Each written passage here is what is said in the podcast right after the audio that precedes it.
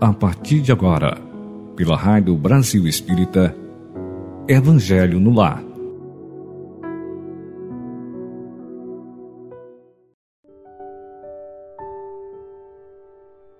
Olá, amigos ouvintes da Rádio Brasil Espírita.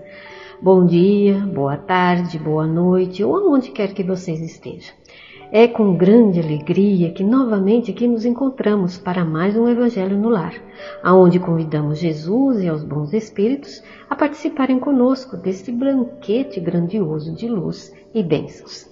Então vamos procurar um lugar bem aconchegante para nos sentarmos e colocar perto de nós uma jarra ou um copo com água para que seja fluidificada pelos médicos e enfermeiros da espiritualidade maior.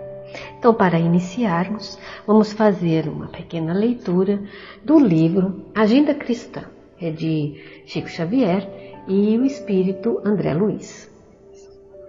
E a página se intitula, que é de número 4, Em favor de você mesmo. Aprenda a ceder em favor de muitos, para que alguns intercedam em seu benefício nas situações desagradáveis. Ajude sem exigência, para que outros auxiliem sem reclamação. Guarde cuidado no modo de exprimir-se em várias ocasiões. As maneiras dizem mais que as palavras. Refira-se a você o menos possível. Colabore fraternalmente nas alegrias do próximo. Deixe ao irmão a autoria das boas ideias e não se preocupe se for esquecido, convicto de que as iniciativas elevadas não pertencem efetivamente a você, de vez que todo bem procede originariamente de Deus. Interprete o adversário como portador de equilíbrio. Se precisamos de amigos que nos estimulem, necessitamos igualmente de alguém que indique os nossos erros. Discuta com serenidade. O opositor tem direitos iguais aos seus. Se você considerar excessivamente as críticas do inferior, suporte sem mágoa as injunções do plano a que se precipitou. Defrontado pelo erro, corrija-o primeiramente em você e em seguida nos outros, sem violência ou ódio. Ampare fraternalmente o invejoso, o despeito é indisfarçável homenagem ao mérito, e pagando semelhante tributo, o homem comum atormenta-se e sofre. Habitue-se à serenidade e à fortaleza.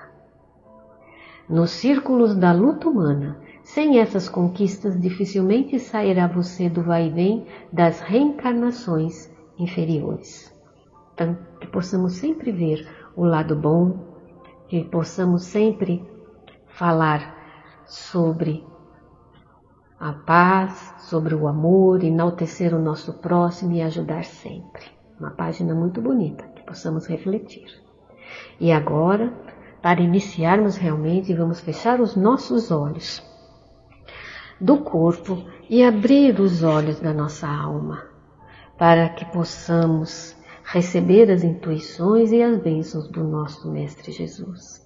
Vamos respirar profundamente, expirar o ar devagar dos nossos pulmões, para que possamos relaxar todo o nosso corpo e assim entrarmos em sintonia com o nosso Pai Maior, trazendo neste momento para a nossa tela mental a figura do nosso Mestre Jesus, desse anjo guardião que sempre nos assiste, que tem toda a paciência de ficar conosco, de nos conduzir ao bom caminho. Para sentir a presença desses amigos em nosso lar e em nossos corações. Vamos também pedir mentalmente a presença desses espíritos amigos para que façam uma varredura, uma higienização em cada cantinho do nosso lar, retirando todos os miasmas e os pensamentos negativos. Retirando também os possíveis irmãozinhos que de alguma forma possam estar influenciando a nossa mente, influenciando aqueles que conosco convivem em nosso lar, para que esses irmãozinhos sejam conduzidos ou a hospitais ou a locais próprios para que eles sejam auxiliados por não saberem que o que estão fazendo nos causa mal e a eles também. Que Jesus, então, nosso Mestre Maior, nos intua, nos ampare para mais um Evangelho no lar e que nos ajude a trazer luz para todos. Fique conosco e que assim seja, graças a Deus. Vamos então, meus amigos ouvintes da Rádio Brasil Espírita, dar continuidade ao nosso Evangelho com o livro Jesus no Lar que é uma obra psicografada por Francisco Cândido Xavier, pelo espírito de Neio Lúcio. E vamos à lição, à história, né, é, de número 37, que se intitula O Filho Ocioso.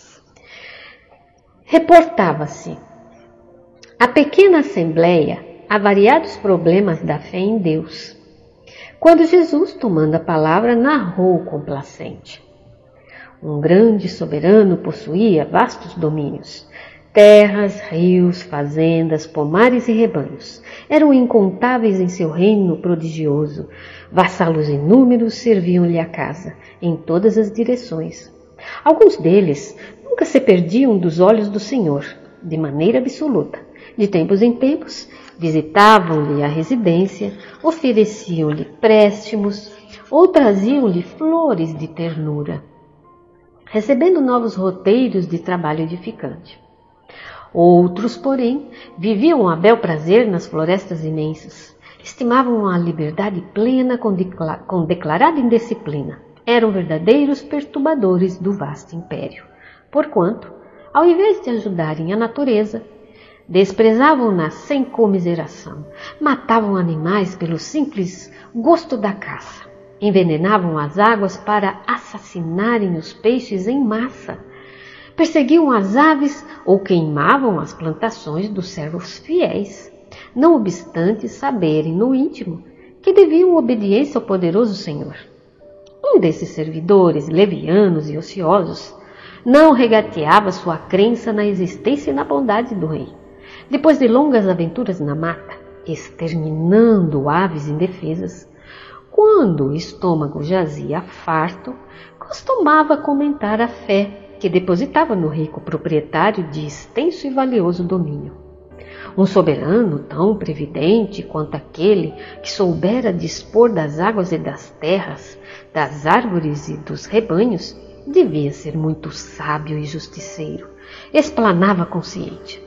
Sutilmente, todavia, escapava-lhe a todos os decretos. Pretendia viver a seu modo, sem qualquer imposição, mesmo daquele que lhe confiara o vale em que consumia a existência regalada e feliz. Decorridos muitos anos, quando as suas mãos já não conseguiam erguer a menor das armas para perturbar a natureza, quando os olhos embaciados não mais enxergavam a paisagem com a mesma clareza da juventude.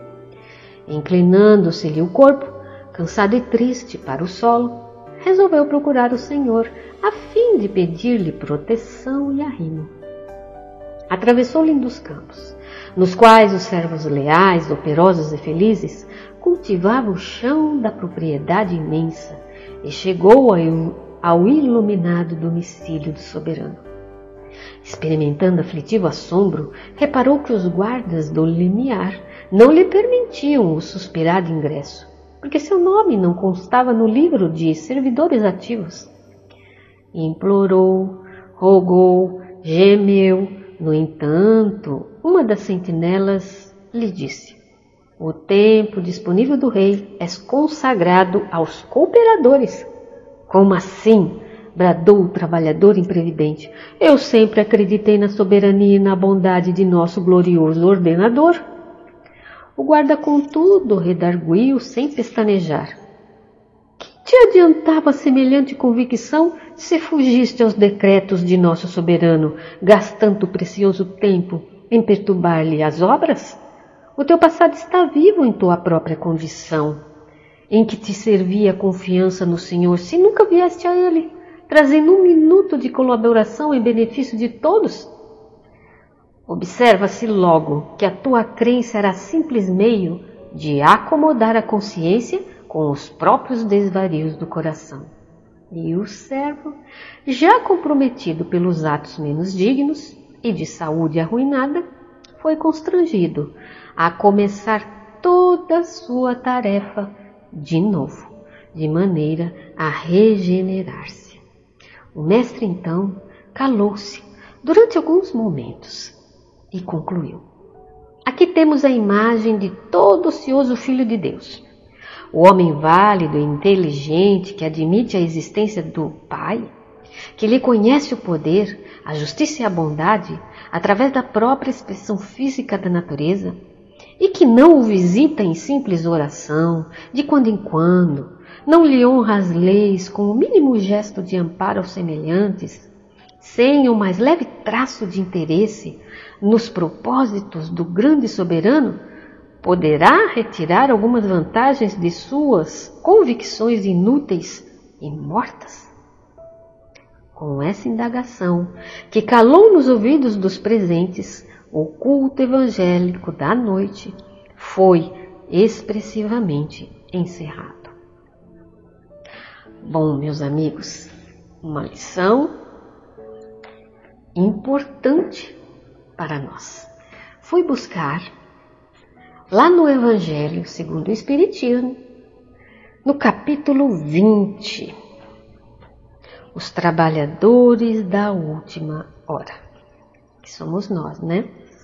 Muito interessante, que ele fala o seguinte: daquele em que, em vez de apenas se conservar ali nativo, haja empregado as horas destinadas ao labor em praticar atos ruins, que haja blasfemado a Deus, derramado o sangue dos seus irmãos, lançado a perturbação nas famílias, arruinado os que nele confiaram, abusado da inocência, que enfim, né?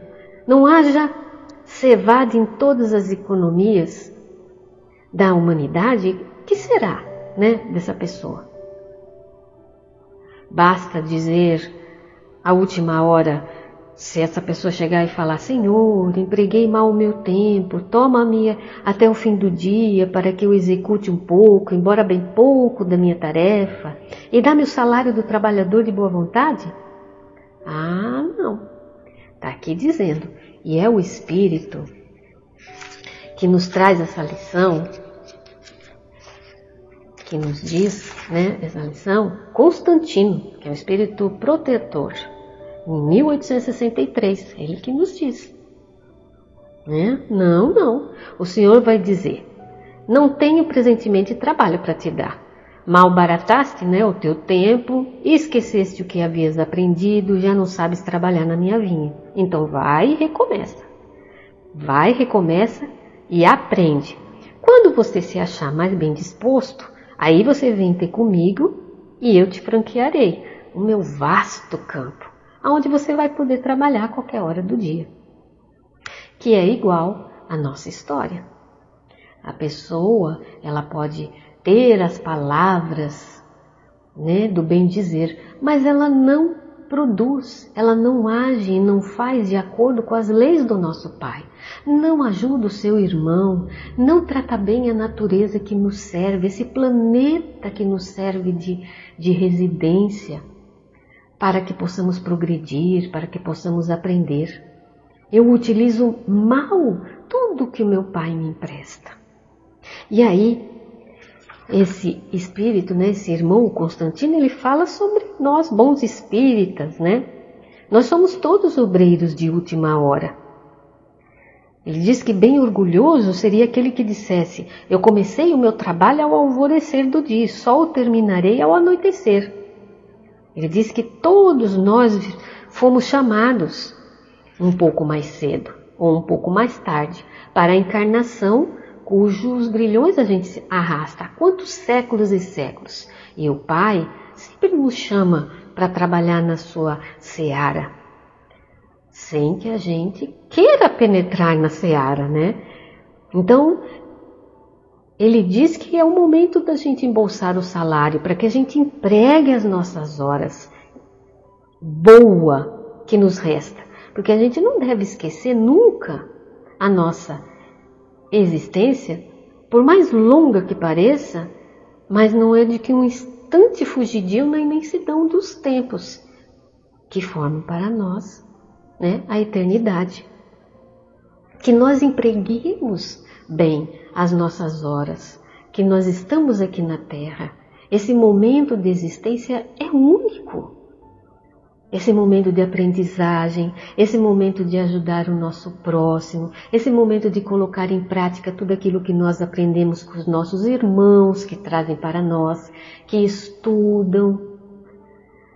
Quando nós estudamos o Evangelho de Jesus, que é o Evangelho de luz que nos ilumina, é o nosso farol para que nós façamos o que? Perdoemos. Porque o perdão não é para o nosso irmão, é para nós mesmos, que vamos aprendendo através do conhecimento, que quando nós perdoamos, nós quando nós perdoamos uma, uma ofensa, uma crítica, um julgamento de um irmão que ainda não compreende sobre o amor verdadeiro e o perdão também, que quando nós perdoamos, nós nos afastamos desse ódio e seguimos adiante com o nosso trabalho. Nós, nós nos desprendemos dessa violência e vamos seguir o nosso trabalho. A quem nos fez mal, existem as leis divinas, que todos nós estamos inseridas nela. Quando nós fazemos algo ao irmão, eu vou ressarcir, quer seja nesse momento, quer seja amanhã, quer seja nessa vida ou na próxima, mas eu vou ter que ressarcir. Então, quando nós estudamos, quando nós temos esse conhecimento, nós nos libertamos das amarras do homem velho que nós somos e que fomos. E vamos aos poucos nos melhorando. Somos sim trabalhadores da última hora e vamos aproveitar esse tempo através do estudo, através da prática do Evangelho de Jesus. E mais à frente desse capítulo, o Espírito da Verdade, ele fala no item 5, os obreiros do Senhor, ele diz que ditosos serão todos que houverem trabalhado no campo do Pai com desinteresse, senão com caridade. Os nossos dias de trabalho serão pagos, olha o que ele diz, pelo cêntuplo do que tiverem esperado. Ditosos, os que hajam dito aos nossos irmãos: Trabalharemos juntos e unamos os nossos esforços a fim de que o Senhor, quando chegar, encontre acabada a sua obra. E o Senhor vai nos dizer: Vinde a mim, vós que sois bons servidores, vós que soubestem impor silêncio aos vossos ciúmes e às vossas discórdias, a fim de que daí não viesse dano para a sua obra. Mas aquele, por efeito das suas dissensões, houver retardado a hora da colheita, a tempestade virá e eles serão levados no turbilhão, infelizmente. E eles vão clamar graça, graça, e o Senhor vai dizer: Como vai implorar graça? Vós que não tiveste piedade dos vossos irmãos e que negaste estender a mão a eles, que esmagaste os fracos em vez de o amparar.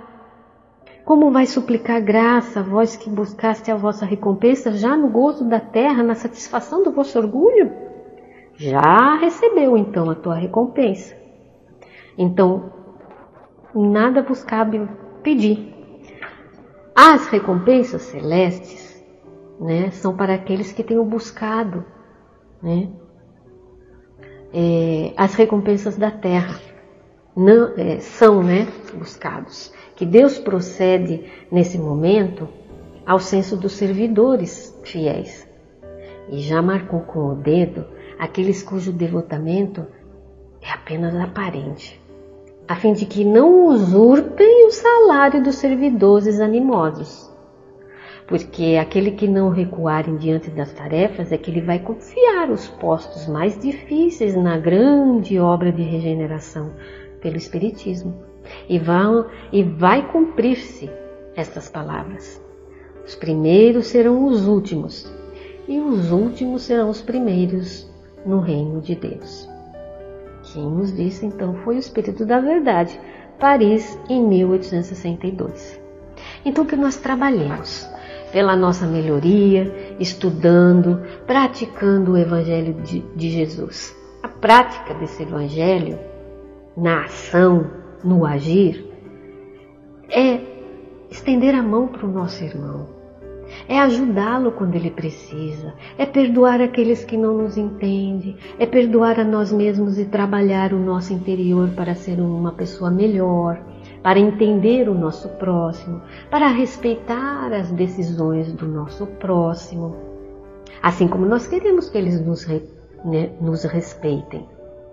Que nós procuremos trabalhar sem ficar olhando se eu fiz daquele jeito, se aquele outro fez melhor, fez pior. Não trabalhemos do nosso tempo, na nossa maneira, da forma em que nós rendamos graças ao nosso Pai, com fé, com esperança, com confiança, acreditando sempre na ajuda dos bons espíritos. Só assim nós trabalharemos na linha de, do Senhor seremos trabalhadores fiéis. A nossa recompensa?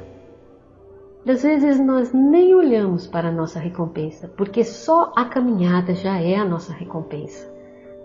Já recebemos por ver os nossos irmãos felizes, por estar junto trabalhando com ele. Então essa foi a lição, né, o evangelho, a lição da noite de hoje. Espero que vocês humildemente tenham gostado. Eu gostei muito, aprendi muito que eu tenho que trabalhar na seara do Cristo, sempre tentando fazer o melhor de mim e não olhar para trás, tentando olhar para trás somente para que eu possa me corrigir, né, e ajudar os meus irmãos de caminhada. Vamos então, nesse momento também fechar os nossos olhos para fazermos a nossa prece. Agradecendo ao nosso Mestre Jesus e ao nosso Pai querido e amado, que nos ela que nos orienta, que nos abraça e nos abençoa. Agradecendo esta oportunidade deste banquete de luz, para que possamos aprender um pouquinho mais do Evangelho de Jesus, para que o mais importante é praticarmos o seu Evangelho no nosso dia a dia, nem que seja um pouquinho de cada vez. Senhor, abençoe, fluidifique as nossas águas que estão aqui ao nosso lado, apliquem um passe em nós, naqueles que conosco convivem, mesmo que estejam no cômodo ao lado, que todos eles recebam as bênçãos, as vitaminas, os sais minerais, os remédios, colocados na nossa água, colocado no nosso corpo, para que haja um equilíbrio das nossas células, para que também quando tomarmos desta água, nos sintamos melhores, que a nossa intuição para o bem floresça, que guardemos em nosso coração a coragem para seguir adiante, a fé renovadora e a perseverança e a esperança. Que não nos esmoreçamos diante das dificuldades, que acreditemos que somos amparados e abençoados e conduzidos por essa espiritualidade maior. Que Irmã Sheila, que Bezerra de Menezes, cure o nosso corpo, mas principalmente a nossa alma, de sermos espíritos melhores, que trabalhemos, que façamos jus aos trabalhadores da última hora. Vamos levantar e seguir adiante com a bandeira da paz, do amor, da concórdia e da fraternidade. Ajude-nos, Senhor, a sermos melhores. Ajude-nos, Senhor, a termos a sabedoria de saber dizer sim e não e de seguir adiante, fazendo o melhor diante das nossas provas. Fique conosco, abençoando, Senhor, a nossa humanidade, aos nossos governantes, a todos aqueles que sofrem. Que Deus abençoe a todos nós, hoje, agora e sempre. Que assim seja. Queridos ouvintes da Rádio Brasil Espírita, muito obrigada por me ouvirem até agora. Fiquem com Deus e até a próxima. Tchau, tchau.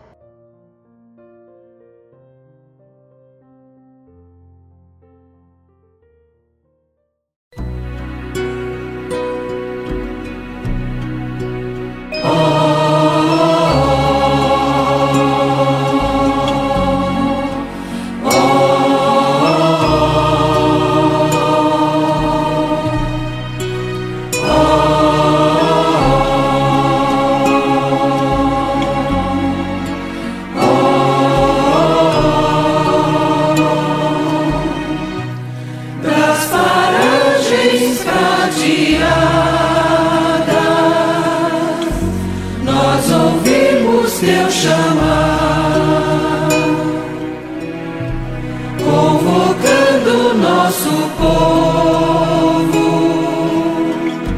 a grande missão levar.